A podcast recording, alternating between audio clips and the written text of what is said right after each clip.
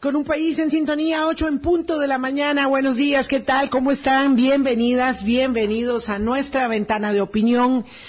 Inicio de semana con mucha información eh, internacional, eh, conmovedoras escenas que hemos visto quienes eh, habitualmente nos interesamos en estos asuntos de la, de la política, conmovedoras escenas, digo, en Brasil, que hacen parte del libreto de eh, el extremismo y la polarización. Este es un asunto recurrente, por supuesto que aquí lo abordamos de manera muy, muy frecuente, tanto como las circunstancias lo ameritan y hoy eh, con buen timing, tengo que decir, con nuestro muy, muy querido amigo, eh, em, don Constantino Urcullo. Hablaremos de estos asuntos de la política. Inicialmente, nuestro énfasis temático estaba situado únicamente en eh, el encuentro de los líderes de América del Norte a partir justamente de estas mismas horas en la capital mexicana. Ah, pero por supuesto que lo acontecido el fin de semana en Brasil ayer, particularmente, puntualmente, es objeto eh, ineludible de eh, auscultación en aquello que el tiempo nos permita. Um, Don Constantino Urcullo, buenos días, feliz fin, eh, feliz año, feliz fin de año le iba a decir, no, feliz año nuevo.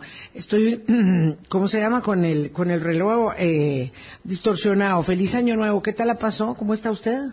Muy bien, doña Vilma, igualmente feliz año y, la pasé muy bien en familia, las dos, las dos eh, festividades, la Navidad y, el Año Nuevo, y aquí con mucho entusiasmo de iniciar un, e, este año con muchos proyectos en mente, este, sobre todo de profundizar en los estudios centroamericanos en una región muy turbulenta y compleja en este momento. Muy necesario de observar. Estuvimos ciertamente el jueves de la semana pasada analizando eh, los derroteros, los desafíos de Centroamérica, una región tan desarticulada, tan desvinculada, con tantísimos desafíos, eh, pero bueno, de eso ya podremos hablar en lo que también su eh, ámbito de expertise se va mm, eh, constriñendo hacia esta zona del mundo, porque en los últimos años ha estado mucho, mucho en los temas de China, de Rusia, de los Estados Unidos, y bueno, qué interesante saber que también va a poner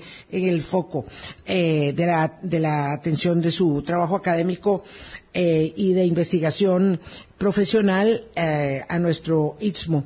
Eh, lo que pasó en Brasil ayer, apenas a una semana de la toma de poder el primero de enero del presidente Luis Ignacio Lula da Silva, ha dejado al mundo democrático realmente impactado en la toma de las instituciones de los poderes de los supremos poderes eh, por parte de los ultra eh, bolsonaristas, eh, una circunstancia que yo decía, don Constantino, sería inédita si no fuera, porque apenas el viernes estaba conmemorando Estados Unidos y la democracia occidental dos años del asalto al Capitolio, que fue una herida que aún permanece abierta para los Estados Unidos y para las democracias occidentales.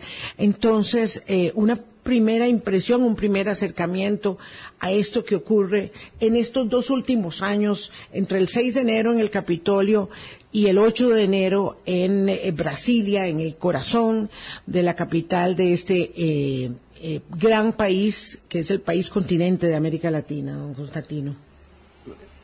Bueno, mire, yo creo que lo que hay que empezar diciendo es que el que haya similitudes no quiere decir que haya igualdad en, ambos procesos, pero hay similitudes, pero realmente eh, que a uno lo asombran, ¿verdad? De ver, este, inclusive cómo la turba invade los palacios del, Tribunal eh, Supremo, del Congreso y de las oficinas presidenciales. ¿Y, qué es lo que hacen?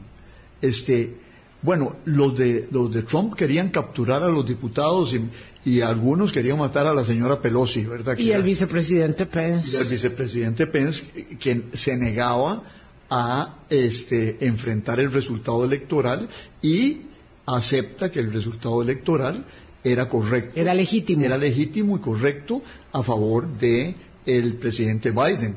Aquí este, el, asunto es más disperso, pero el vandalismo es igual.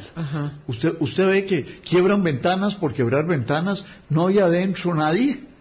Y, eh, Rompen eh, muebles, quiebran cuadros, es un destrozo. Es un destrozo, pero absurdo, ¿verdad? Actos vandálicos. Y luego, digamos, toda una, una retórica que no existió en Washington. La, la retórica ahí en, el, el, lenguaje de los invasores y los vándalos es de que Lula va a ser a, a, Brasil comunista, ¿verdad?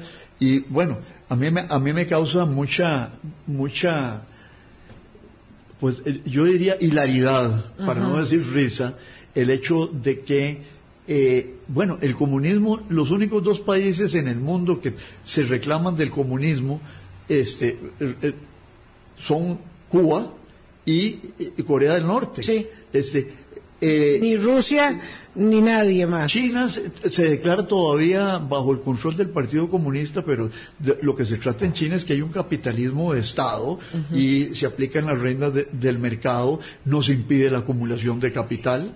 Entonces, eh, eh, y, Lula, además, ya aterrizando en Brasil, Lula fue presidente de dos periodos. ¿Ah? Hizo, hizo a Brasil comunista. Sí, alguien, alguien con mucha imaginación, ¿verdad? Este, alguien muy fantasioso podría decir que sería en el tercer periodo donde el proyecto comunista cristalizaría. Y, estuvo la señora Rousseff, que era del mismo partido del señor este, Lula, y, y tampoco plantearon una cuestión anticapitalista, todo lo contrario, Lula eh, este, dedicó recursos de la venta de materias primas que en ese entonces estaban arriba en el mundo. Muy buenas, eh, muy buenos tiempos eh, económicos le corrieron a, Lula en su en su segundo mandato, en el primero y el segundo también. Mire, lo que hizo Lula en, en, la época en que yo estaba en la Universidad de Costa Rica como estudiante, este, y que la universidad estaba muy politizada, los, la gente de más izquierda lo llamaría reformismo reformismo puro. Y eso era un pecado en aquel entonces. para los comunistas, claro, era una tradición. Era una tradición hacer nada más reformas y no cambiar la totalidad del sistema. Pero ni en el discurso ni en la práctica, Lula ha tenido este, eh, disvaríos para cambiar el sistema económico, los derechos de propiedad, la democracia, respetó a, sus, a, sus, opositores y de pronto esta gente eh, eh, asusada por un personaje parecido a Donald Trump. Parecido, ¿ah? porque esas copias son malísimas, ¿verdad? Sí, sí. el émulo de, Donald Trump, que es Jair Bolsonaro, es, es una mala copia. Sí, mire, yo es que el original tampoco es bueno. Tampoco, pero, pero, pero por lo menos tenía la originalidad, ¿verdad? Sí, por lo menos fue el primero. El primero en su especie, ha habido otros eh, autócratas y con otros matices, pero en su especie este, este Donald Trump del que ya vamos a hablar ahorita, porque no se puede dejar de hablar de él por mucho, por mucho que irrite e incomode, pero está ahí, está permanentemente em, influenciando la política estadounidense. Pero bueno, terminemos con Brasil, don Constantino. mire, esto me hace recordarme de, un compañero, cuando yo estudiaba ciencias políticas aquí en la Universidad de Costa Rica, y había un líder de izquierda que hablaba exactamente, imitaba a Fidel Castro, con el tono antisonante. Bueno, Fidel Castro era el original.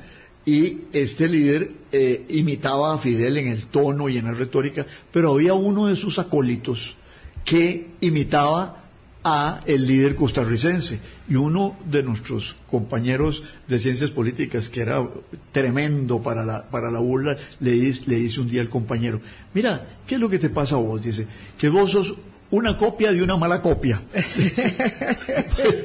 Porque la, mala copia era el líder nacional, ¿verdad? Y eh, Fidel era el original, ¿verdad? Eh, yo, yo creo que Bolsonaro, este, un poco lo que buscó fue eh, apalancarse, este, buscar apoyo en esa personalidad de Trump, que era el presidente de los Estados Unidos, creyendo que eso iba a ser eterno, ¿verdad?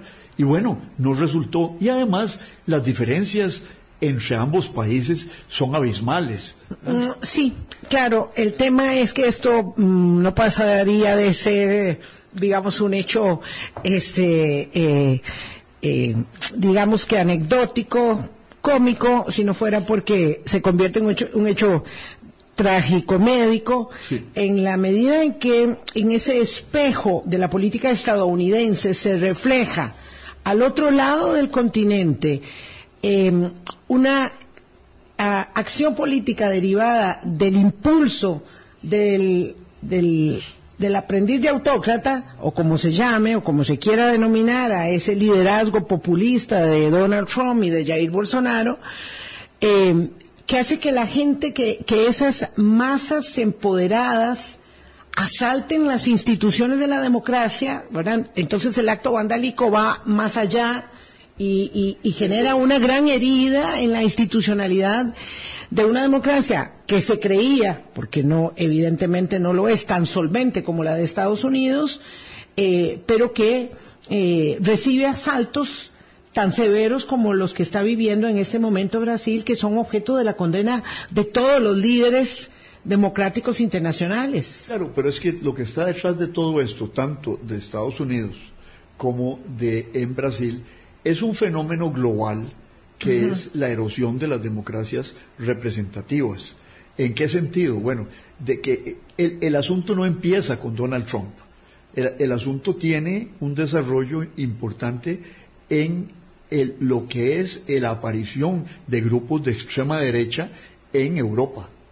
Empezando, por ejemplo, por Francia, un país que, que, yo conozco bien, donde, donde, surge la señora Le Pen, antes había estado el, el, papá. el, papá de ella, y este surge otro líder de extrema derecha en Hungría, Víctor Orbán, eh, eh, eh, viene en, en Gary Wilders, casi gana unas elecciones en un, ultraderechista en Holanda. ¿ah?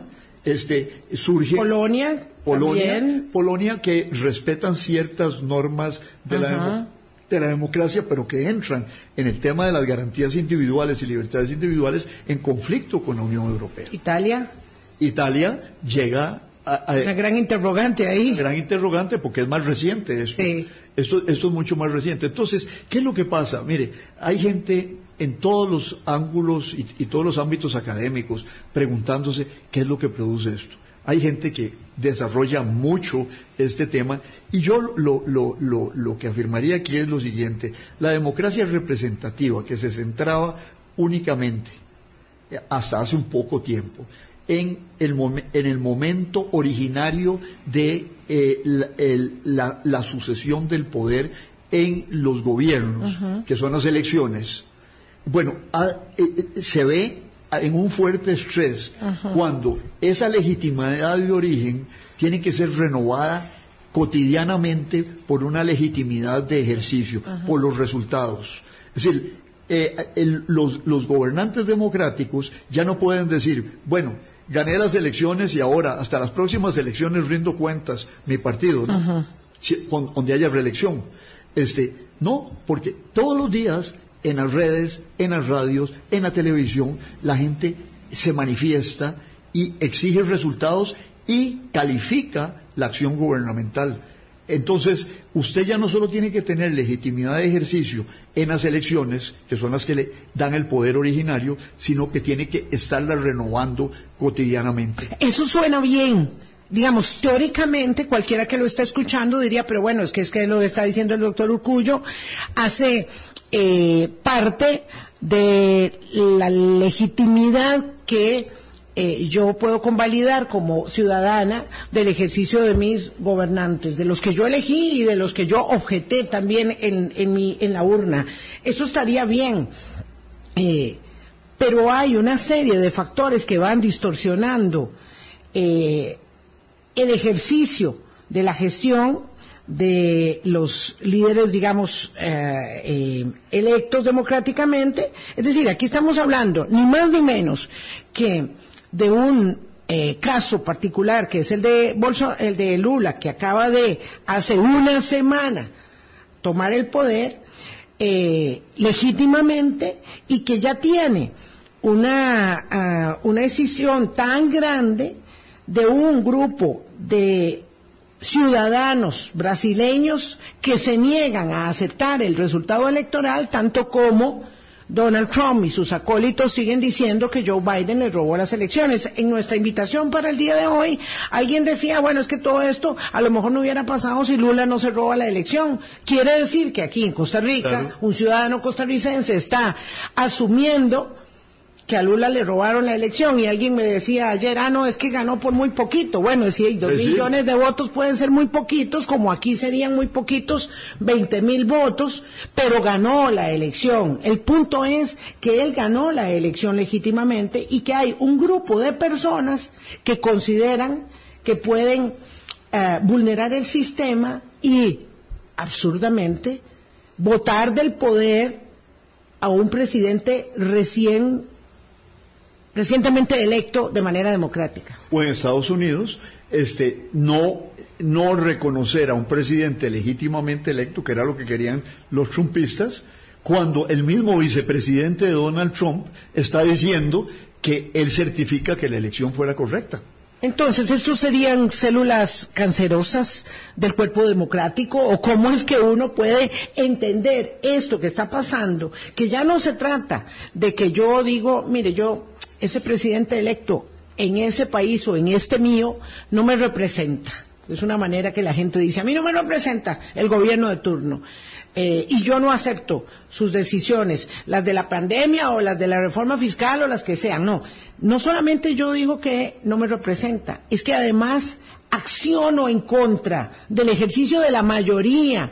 Y entonces le quito el sentido al, al sustento democrático que tiene la convivencia del Estado de Derecho a partir de ciertas normas. Claro, pero ahí el tema está en que esa modificación en los medios de comunicación social, pongámoslo en amplio, lo que eh, hace es facilitar que haya voces que se manifiesten más allá de los resultados electorales. Y que, bueno, cuestionen un gobierno a medio camino o que cuestionen la misma elección. Bueno, y todos sabemos, por ejemplo, en el caso nuestro, que la elección nuestra es bien vigilada, que hay un tribunal imparcial, que eh, son muy pocas las posibilidades de fraude electoral que se dan. Pero eh, eh, eso no importa, porque una, un comentarito en Facebook, que se da por cierto, ¿ah? le robaron la elección. Sí, le robaron, se puede hacer viral se puede hacer viral y llegar a, si se manejan bien, y ahora estamos en medio en Costa Rica de la discusión de los troles, que demuestran que de alguna manera eso es, es un espacio de poder. ¿Eso a qué lleva?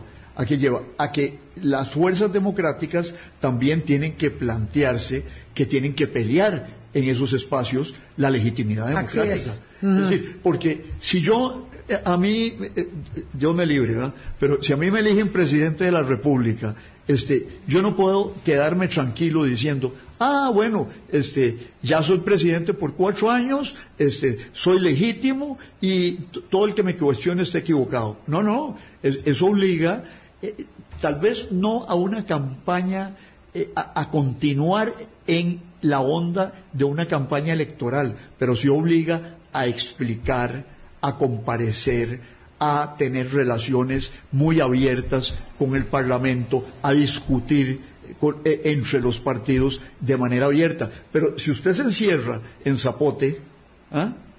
y no eh, eh, confronta en el sentido deliberativo de la palabra las, las tesis opuestas, pues lo que se está, lo que se está es dando el espacio libre a las fuerzas que se oponen a la legitimidad originaria de las elecciones y a la legitimidad de ejercicio, porque a lo mejor usted está haciendo una buena, una buena tarea, pero si le montan un, aparato de propaganda, este, de agitación y propaganda, estilo los que montaba Hitler, pues se lo traen abajo, como se trajo Hitler abajo al, gobierno en 1933, con tropas en las calles, ¿ah?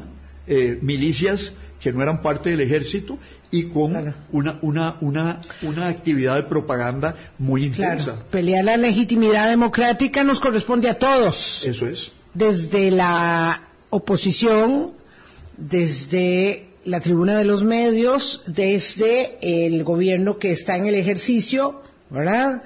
Eh, para defender eh, los principios de esa convivencia que, que hace, digamos, que le da sentido a la garantía constitucional de la libertad, porque de lo contrario eh, se puede estar disparando al sistema desde el silencio, desde la complacencia y desde debajo de la mesa poniendo eh, a, pelear a los actores. Eh, pero, o, metiéndole, como decían antes los campesinos, palos en las ruedas a la carreta. Pero entonces esto obliga a que la, digamos, particularmente en el caso nuestro, pienso yo, durante mucho tiempo eh, la democracia fue nada más electoral. Sí. La democracia tiene que ser... Nosotros en eso nos conformamos durante mucho tiempo. Que nada más íbamos y votábamos y se acabó. No, la democracia tiene que ser deliberativa, ¿ah?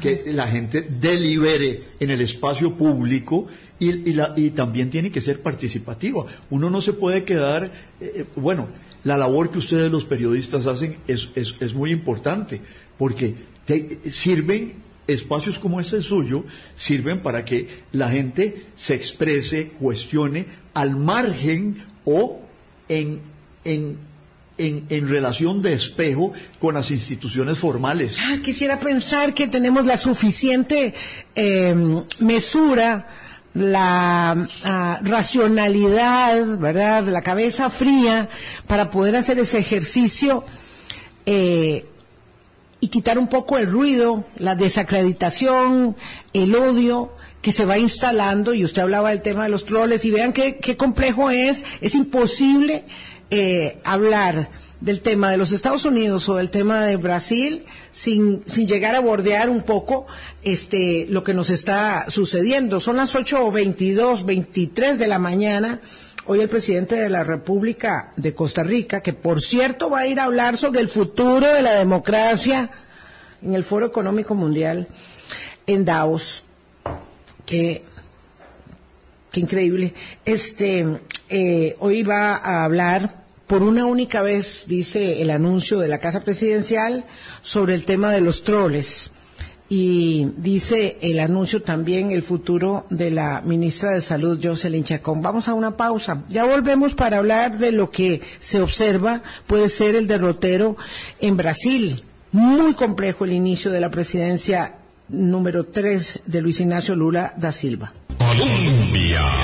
Con un país en sintonía. Son las 8.25, hoy es lunes 9 de enero y conversamos con el doctor Constantino Urcullo. Enviémosle un saludo muy, muy afectuoso a la doctora Elizabeth Odio Benito, que siempre nos escucha. Eh, y que eh, tiene, eh, por supuesto, una valoración altísima de, de, su intervención. y, es mi querida ex profesora de Filosofía del Derecho, una de las mujeres más brillantes de Costa Rica y la admiro muchísimo. Y con una enorme, una enorme eh, satisfacción que ha derivado su carrera para nosotros como los como costarricenses. De verdad, un abrazo, doña Elizabeth Odio, gracias por escucharnos y por compartir con eh, nosotros sus permanentes inquietudes en pos eh, del desafío democrático, que además es que uno sabe ¿verdad? Que en la vida no hay nada que le esté dado por siempre, en lo personal y en lo eh, colectivo. Eh, pero esto de, del desafío de la democracia hoy es este, realmente acuciante. Eh, ¿Hacia dónde se puede conducir el ejercicio gubernamental de Brasil que está iniciando en medio de, primero, lo que ha sido el silencio para reconocer la eh, derrota que tuvo Jair Bolsonaro. Ayer ya tarde se pronunció en contra de los actos porque estaba un poco combinado a hacerlo. El ejército, decíamos, en Brasil ha guardado silencio, lo cual a mí me parece que es muy preocupante. Es por lo menos este debió ya haber dado una primera eh, mm, acercamiento oficial a repudiar estos actos. Ahora el presidente mm, Lula dice que va a intervenir con la policía federal en la capital, en Brasilia, donde se produjeron eh, mayormente todos estos actos y van a tratar de eh, desalojar este campamento bolsonarista que estaba instalado en... el cuartel general del ejército. Eh, exactamente. ahí dicen que quedaban más de 1.200 personas eh, que deben ser pues como aquí 50 agentes ahí al frente de la casa presidencial, no son muchos, eh, tomando la, dimensión eh, del país y su población, pero por supuesto hay un foco abierto de gran tensión. El presidente de Estados Unidos se pronunció, el de, Francia, el, secretario general de las Naciones Unidas y una gran cantidad. El presidente del gobierno español. El presidente del gobierno español, una gran cantidad de líderes del mundo este, mm, acuerpando a Lula y a la democracia brasileña, pero esto hacia dónde camina? Bueno, es, es, es yo diría, es muy complejo y, eh, es, digamos, el, las previsiones, no los pronósticos, hay que tenerlas, hay que, y hay que decírselo a, la audiencia claramente. Usted ha usado una palabra muy adecuada al inicio del programa. Brasil es un país continente, doscientos y pico millones de habitantes, ocho o siete millones de kilómetros cuadrados, este, eh, es, eh, tiene desigualdades este, territoriales importantes. Una es la parte del noreste, donde, y el Certao, el Certao es una zona desértica, eh, Brasil eh, en, el noreste, pero aunque hay grandes ciudades, hay una parte negra del Brasil, hay una parte eh, eh, donde inicialmente estuvieron las gentes a la esclavitud. El problema del racismo es importante en Brasil. la diferencia entre una ciudad como Sao Paulo y Natal, Natal en, el este es, significativo, una es industrial, hay una, el nordeste es eh, con sequía y agrícola. Lula viene de, esas partes y terminó en Sao Paulo, en las partes industriales. Usted va a Sao Paulo y es una ciudad eh, eh, de primer mundo. en, algún momento, hace unos años, decían que Brasil era como Belindia, que industrial como Bélgica y pobre como la India. Ya la India no es tan pobre como era en ese entonces cuando se acuñó esa frase. Este Brasil es un país continente con este, desigualdades y asimetrías regionales. Eh, es un país federal. Eh, muchas veces usted tiene que eh, los gobernadores son de un partido diferente al partido del, del, presidente. El presidente no tiene la misma implantación en todas las zonas del país. Entonces, lo que va a pasar ahí va a ser muy complejo. Este, y realmente el resultado fue una diferencia mínima. ¿Cómo va a mantener ¿Cómo va a manejar Lula esto? Este, ¿Cómo va a manejarlo? ¿Lo va a beneficiar en el sentido de que va a exponer los excesos de su rival, que sigue siendo Bolsonaro? ¿O este, esto le va a crear una inestabilidad que depende de la reacción a lo que sucedió ayer? Digamos, eh, si la reacción es un poco como la que ha manejado los Estados Unidos, de llevar a la gente a los tribunales, y que sean los tribunales los que decidan y condenen. Es lo que dice Bolso, eh, perdón, Lula, que va a judicializar a todos los este, opositores en, en acción. Si la reacción es como la, la que está ocurriendo en Perú, donde la presidenta, este, con cierta razón, este, ha recurrido a la fuerza pública y hay 22 muertos, eso va a repercutir negativamente sobre el gobierno de, Lula, porque la, gente no perdona a los muertos, firma, ese es a menos de que se demuestre una agresión flagrante en los mismos términos y se pueda argumentar la legítima defensa. Entonces, eh, yo creo que el apoyo externo ha sido muy importante para el presidente Lula. Había sido invitado que pienso yo visitar la Casa Blanca. Eso no lo puede evitar y eso será una fuente de legitimidad inclusive, no solo internacional, sino hacia adentro. Hay que recordar... Se lo van a apurar un poquillo, seguro. Seguro. Y hay que recordar otra cosa. Brasil tiene unas relaciones eh, políticas y económicas internacionales intensas, económicas con China, eh, este, políticas también con China y políticas yo estaba viendo la toma de posesión en directo. Bueno, ahí llegó todo el mundo. Todo el mundo llegó. ¿Lo vio? Qué increíble, fue impresionante. Y, sobre todo la relación con África. La relación con África es muy intensa. Yo creo que él puede jugar sobre ese apoyo internacional y que esta gente eh, no pasarán de ser unos extremistas, este, eh, y llamémoslo así, eh, alucinados, pero pero hay que observarlo con cuidado, sobre todo el ejército. el presidente Lula hablaba del retorno de Brasil al mundo justamente en contraposición con el enconchamiento, ¿verdad?, este, que vivió eh, la, la, la, gestión de Bolsonaro. Ahora, Jair Bolsonaro va a seguir ahí gravitando.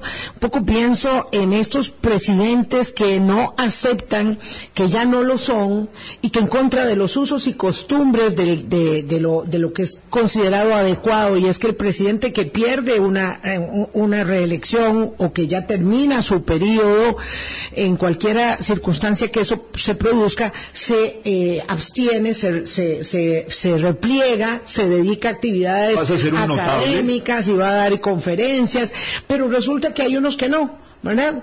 Evo, Correa, este Trump, eh, se niegan a aceptar que pasó su momento, ¿verdad? Y por supuesto que siempre quieren volver al ejercicio del poder y ahí está Bolsonaro en esa circunstancia.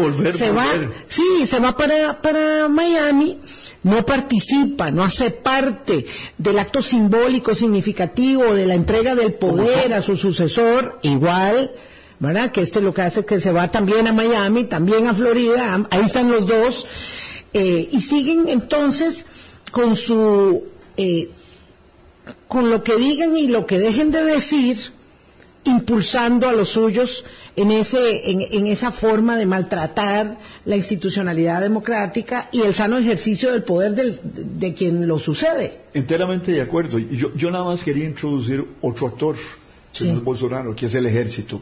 Mire, yo cuando hice mi, mi, tesis de doctorado estudié mucho el fenómeno del militarismo en América Latina, las relaciones civiles militares, porque, bueno, era la época de la Guerra Fría, había dictaduras militares en todo lado, y lo que llamaba la atención en, en todas estas cosas es que la Academia de Guerra de Brasil fue la que elaboró la doctrina de la seguridad nacional, que fue la que legitimó, legitimó, la intervención de los militares en la política, en gran parte en esa época oscura de la política este, latinoamericana. Inclusive la bautizaban para mi escándalo y mi, y mi rechazo como la Sorbona militar Imagínese usted, ah, esto es una afrenta brutal a la universidad eh, este, francesa.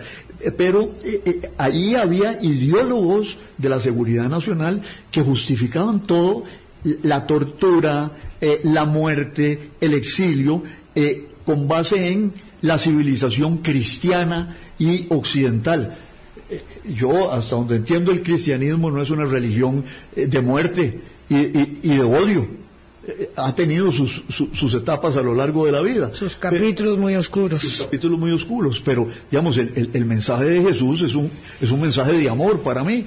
Y yo eh, eh, veía a esta gente, junto con la gente de Videla, eh, este, er, ellos eran los defensores de la civilización cristiana occidental, tirando a la gente en Argentina desde los aviones, torturando, secuestrando a los niños, y entonces el, el, el, el elemento ideológico de ese ejército que se tuvo que retirar, pero está ahí, ahí hay un germencito.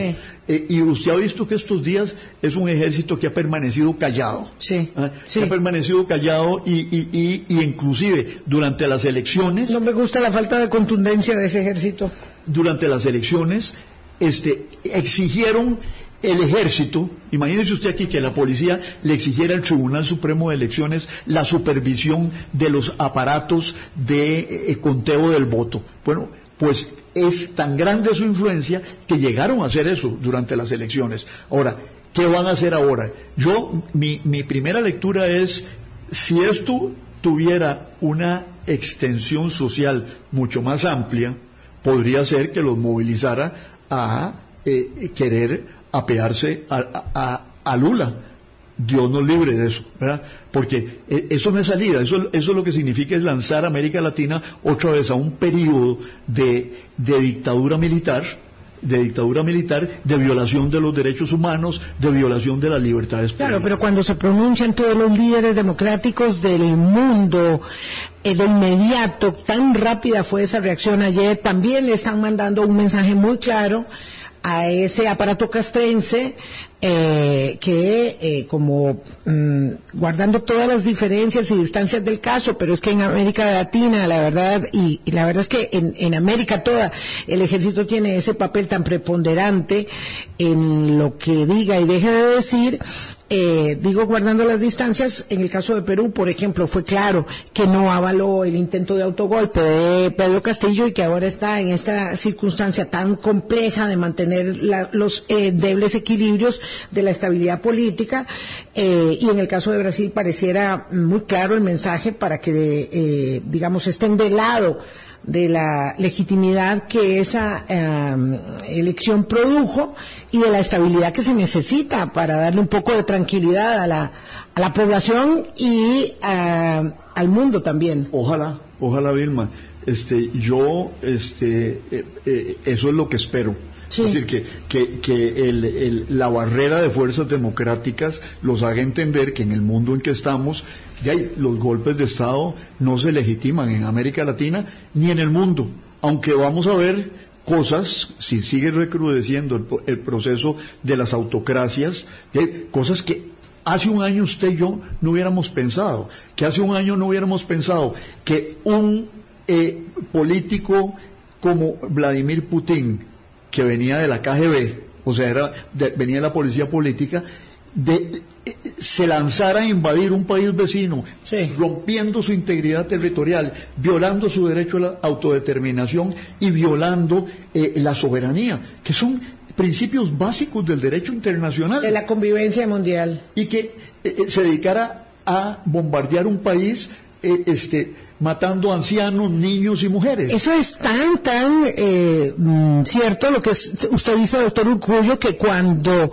durante semanas Estados Unidos estaba alertando que Vladimir Putin iba a invadir Ucrania, eh, Putin decía que eso era falso y una gran parte del resto del mundo civilizado se negaba a aceptar que esa información de los servicios de inteligencia de los Estados Unidos podía ser plausible y decían, no, no, eso no va a ocurrir, está exagerando. Y el mismo Putin lo decía con el desparpajo con el que hoy ofrece una tregua para la Navidad este judío-cristiana o la ofreció para la Navidad ortodoxa y no ha cumplido absolutamente nada. De modo que cuando dice que no, uno tiene que entender que sí, que sí lo va a hacer, o, que sí va a atacar, aunque diga que no lo hará. Es que el mundo está en, lo que los, los alemanes acuñaron una frase que a mí me parece formidable y la estoy usando para un artículo grande que estoy escribiendo. Se llama Zeitenwende. Zeitenwende en alemán quiere decir punto de inflexión. Algunos lo interpretan como un cambio de época. Yo, yo no lo interpreto como un cambio de época porque me parece que lo que estamos viviendo es una época de la historia universal en la cual este, estamos en muchos cambios. Estamos en transición. El viejo orden se derrumba. Sí, cambios permanentes. Y, no se sabe todavía qué es lo que viene. Y como decía el gran este, filósofo italiano Antonio Gramsci, de esa etapa, de transición puede salir algo nuevo, pero también pueden salir monstruos. Claro, porque no sabemos. No, sabemos qué es lo que viene. Uno de esos monstruitos, y, lo, digo no, eh, eh, sin, sin ser preciso en la, determinación. Uno de esos monstruos es Vladimir Putin y el sistema ruso invadiendo Ucrania. Pero nos podría suceder a nosotros, nada relacionado con Rusia, de que nos surgiera un generalote de esos en, en, en Brasil que decidiera de que, él, como Bolsonaro, que era capitán del ejército antes de ser diputado, sí, sí, sí, este, que él es el salvador de la civilización eh, occidental, este, y que él va a salvar al, pueblo brasileño de las vacunas, como en algún momento lo decía eh, este Bolsonaro, y se murieron 600 mil brasileños por una eh, inadecuada política de vacunación y sanitaria. Entonces, eh, yo, esto es un poco eh, mi alma agitada ante la incertidumbre. Porque al día de hoy, pues el ejército no se ha movido pero se podría mover eventualmente. Permítame, doctor Urcullo, mm, se nos ha pasado tanto el tiempo, son las 8.42, tengo que hacer la pausa pequeña, regreso, porque tenemos que hablar de Estados Unidos y de la cumbre de líderes de América del Norte en sintonía, una pausa breve para regresar con el doctor Constantino Urcullo. Hace apenas dos años, decíamos al inicio del programa, el 6 de julio, eh, de enero, perdón, se produce el asalto al Capitolio, estamos hablando de 2020, algo impensable. Realmente el mundo quedó eh, eh, asombrado, espantado de observar lo que pasaba ahí se celebraba, se conmemoraban dos años con un acto muy sobrio que hizo eh, la administración Biden eh, recordando a las víctimas que fallecieron esos días, particularmente a los policías que dieron su vida protegiendo la institucionalidad democrática. Eh, pero se, se, conmemoraba ese hecho en un contexto terrible, político, vergonzoso en Washington, en el que eh, 15 votaciones tuvieron que darse para que Kevin McCarthy, el líder de los propios republicanos, pudiera hacerse presidente de la Asamblea Legislativa, para ponerlo en simple, del Congreso, de la Cámara de Representantes, eh, muy, muy eh, bochornoso el espectáculo político porque era un grupo de extremos uh, trompistas una, una, unos filibusteros los que estaban impidiendo que eh, su propio líder fuera electo como presidente eh, de la Cámara de Representantes. ¿De qué va toda esa novela, toda esa trama tan vergonzosa?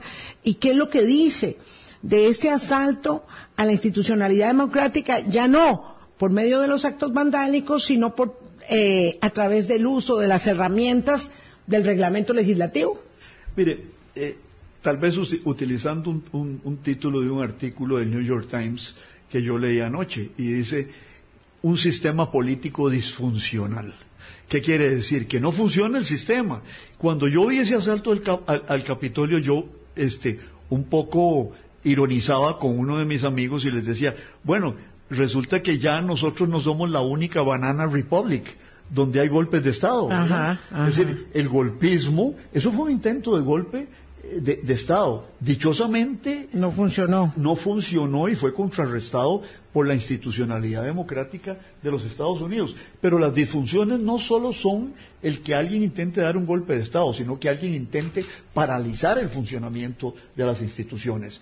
Eh, eh, los ultraconservadores norteamericanos de republicanos, 20, paralizan y, en, y logran que se postergue el nombramiento del presidente de su Asamblea Legislativa, la Cámara Baja, este, durante 15 votaciones. Es este, una vergüenza. Este, e, entonces, Un bochorno. Eh, entonces, eh, la, el ataque a la democracia se puede lograr y concretar utilizando una minoría los mismos mecanismos de la democracia. Claro, puro filibusterismo que se puede hacer aquí, en Costa Rica, o en Perú, en, en esa degradación del sistema político también, en cualquier parte. Y entonces, claro, se le quita toda la sobriedad del supuesto glamour que tiene Washington como eje de la política mundial y quedan expuestos en un ridículo palmario que además a Donald Trump le importa nada le importa nada, porque dice, voten por el amigo Kevin McCarthy, que es tan buen líder y todo, pero por otro lado, por debajo, estaba eh, sosteniendo esta comedia tan patética eh, de la elección de McCarthy, que este dijo yo aquí aguanto porque mi papá me dijo que aquí el asunto es que hay que esperar el resultado final y aguantar lo que sea necesario, pero el punto es a qué queda eh, supeditado, es rehén de un grupo de sus propios parlamentarios para el resto de su ejercicio y además eso implica que la política estadounidense también va a ser rehén de 20 tipos, porque de todos esos representantes es un grupúsculo de 20 tipos que van a decir a cuál son, son baila estos últimos dos años de la administración Biden. Y por eso, por eso es, por eso usaba la palabra disfuncional. Un Congreso es el parlamento viene de hablar, de hablar. Un, parlamento tiene que tener discusiones, pero no puede entrar en la parálisis. Y aquí entraron en la parálisis para un hecho muy simple que era nombrar a su presidente. Pero es la consecuencia de esta parálisis continúa y va a tener consecuencias en cuanto a los temas fiscales, deuda, gasto público, donde van a utilizar todo esto para amarrarle las manos ese pequeño grupo, porque no son todos, recuérdese, por ejemplo, que unos días antes de que ocurriera todo esto, el senador Mitch McConnell, que es un hombre conservador, acompañó al presidente en la firma de una ley importante de gasto público relacionado con infraestructura. Pero lo que quiere esta gente es, algunos son fanáticos ideológicos, este, de, ignorantes. Eh, eh, ojalá fuera solo ignorantes, Vilma, es que es, es el fanatismo religioso que instilan las ideologías cuando se toman al in extremis, ¿verdad? Cualquiera que sea. Y eh, eh, esta gente eh, va a paralizar el Congreso. Este, y pueden provocar una crisis financiera, que es lo que leíamos en este artículo que yo señalaba en la mañana, sí. En la mañana, este, una crisis financiera porque, bueno, si el gobierno se cierra pueden funcionar pueden clausurarse ciertas actividades no esenciales. Sí, eh, oficinas públicas que, ya ha pasado otras veces y que es un poco para, para golpearle la cara a la administración Biden y decir, si no lo dejo, usted no puede presupuestar y no puede trabajar. Es, pero eso, es, eso es, la parte menor. La parte mayor es lo que algunos auguran de que los Estados Unidos no pueda cumplir sus obligaciones de pago de deuda este, impensable. Tesoro, y eso provocaría una crisis financiera mundial. Con esa, con esa circunstancia interna que además está llena de interrogantes, como bien plantea el doctor Constantino Urcullo, el presidente Biden va a su primer viaje a la frontera eh, México-Americana ayer en El Paso, Texas, y de ahí sigue hasta la capital azteca para esta reunión de líderes eh, de los tres eh, amigos el, llamado el encuentro de los tres amigos. los tres amigos el señor López Obrador que es el anfitrión el, el primer ministro de Canadá Justin Trudeau y el presidente Biden. Este cuál es el significado que tiene esta esta cumbre y vamos a hablar más rato de ello pero bueno nos quedan cinco minutos. No no muy rápido doña Vilma creo que se va a plantear el tema de la migración que es, es un tema que en, en, terminología técnica se conoce como interméstico, que es internacional, pero es doméstico. Es doméstico en los Estados Unidos y es doméstico en México. ¿ah? Y es internacional porque son las relaciones entre dos estados. Sí, ahí el señor Trudeau es un poco el observador del tema. Sí, pero también eh, eh, eh, Canadá tiene una, una, política migratoria más laxa que la de los Estados Unidos y los Estados Unidos les da miedo que se les metan por el Canadá los migrantes también, ¿verdad? Entonces, yo, yo creo que ahí hay, hay, hay, hay un tema que es muy importante, que es el tema migratorio. Este, y sobre Pero no habrá novedades importantes. Bueno, ya el presidente Biden anunció algunas de estas y es que van a abrir a ingreso de migrantes bajo ciertas condiciones formales, que vengan por avión, que traigan visa, que tengan un número de 30 mil mensuales provenientes de Cuba, eh, Haití y Nicaragua. Los cubanos están eh, ilusionadísimos con el tema este de los patrocinios, lo digo por algunos amigos que tengo allá, que dicen que eso ha eh, generado una suerte, evidentemente, de, de renovado esperanza, ilusión de poder salir, siempre están queriendo salir, lamentablemente, con, con, los patrocinios que se, que se han, digamos, puesto como requisito. Y el tema migratorio es un tema que nos toca a nosotros también como región en, el istmo centroamericano, ¿verdad? Ese es un La política hacia los venezolanos transcurre por otros, eh, por otras vertientes respecto de esto que se va a anunciar ahorita. Y Nicaragua también entra ya en el asunto donde, bueno, este, nosotros tenemos un, flujo migratorio importante de nicaragüenses. Eh, los mexicanos, eh, tienen que montarse en esto forzosamente porque muchos de estos migrantes, el año pasado los Estados Unidos rechazaron en la frontera dos millones cuatrocientos mil ingresos. O sea, son dos millones de personas que pasaron eh, este, por México. Entonces, para México es un problema eh, los norteamericanos le exigirán cierto tipo de cosas o le pedirán a, López Obrador, que les ha dado algunas, por ejemplo, el patrullaje en la frontera entre Guatemala. Sí, les ha dado muchas respecto de lo que se pensaba inicialmente. Hay gente que dice que es demasiado lo, lo que ha concedido. Sí.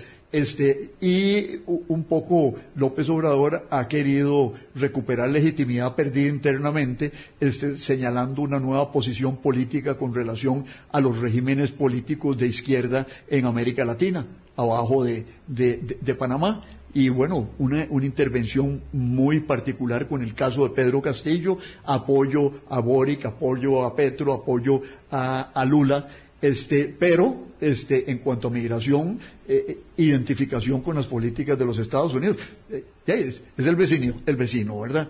Ahora, van a estar los temas de las políticas energéticas mexicanas, donde los Estados Unidos están reclamando que hay mucha concesión de parte de los mexicanos de ayuda estatal a las compañías que están en el, terreno energético. También este, tienen, van a hablar sobre el Tratado de Libre Comercio, ahí tiene una injerencia importante este, el, Canadá también, porque hay, hay temas que tienen que, arreglar ellos, el, el, narco también, el narco es, es, un tema crucial, es, es un tema crucial en, en, una guerra perdida donde México está poniendo los muertos, eh, con, el, con el arresto de Ovidio Guzmán, el hijo de, Chapo. Guzmán, si usted ve las fotos, eh, eh, de posterior a, la detención, ocho horas de tiroteo en Culiacán y resulta que usted ve esas fotos y lo que parece es la guerra en Afganistán. Sí, terrible, terrible.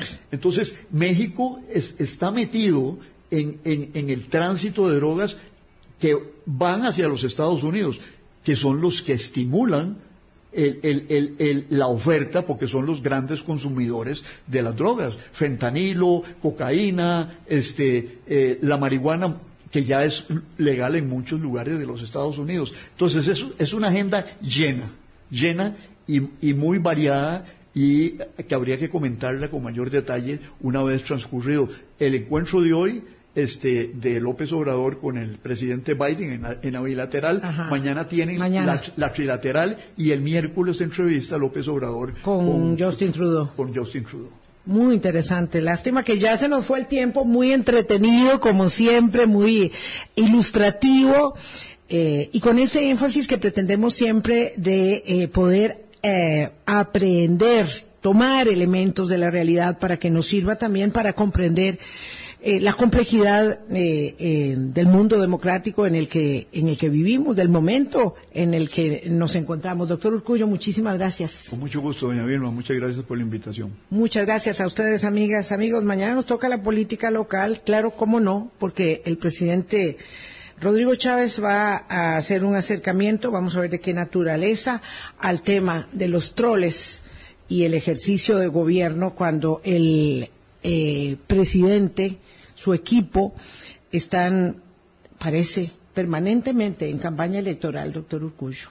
Sí, eh, no hicieron el cambio de marcha, digo yo, en una entrevista que me hicieron recientemente. Bueno, eh, uno asume la, la, campaña electoral en tercera, a gran velocidad, pero ya cuando llega a gobernar está la pendiente, hay que meterla con presión y yo creo que el gobierno no, ha logrado meter, cambiar de marcha y ir en compresión en una zona eh, que era desconocida para Muy raro, muy raro que estén en campaña electoral permanente, siendo que la oposición les ha dado un cheque tan, tan generoso para poder eh, gestionar políticas públicas de calado, importantes, significativas, en eh, estos primeros mm, nueve meses de la, de la gestión. De modo que parece que era que van a desperdiciar un tiempo que no podrán recuperar luego, tomando decisiones significativas esas decisiones no se han producido y mientras tanto sí, horadando mucho los espacios,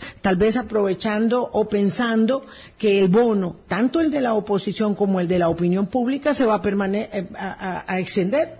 Sí, no, eh, en todo gobierno hay una erosión natural, ¿verdad? Y, no, no, pueden apostarle a que la marcha de campaña se va a mantener eh, durante el ejercicio en primera y segundo siempre. Sí. No. Vamos a ver qué nos anuncian hoy. Tenemos interrogantes. Pásenla muy bien, cuídense mucho, hasta mañana. Hablando claro.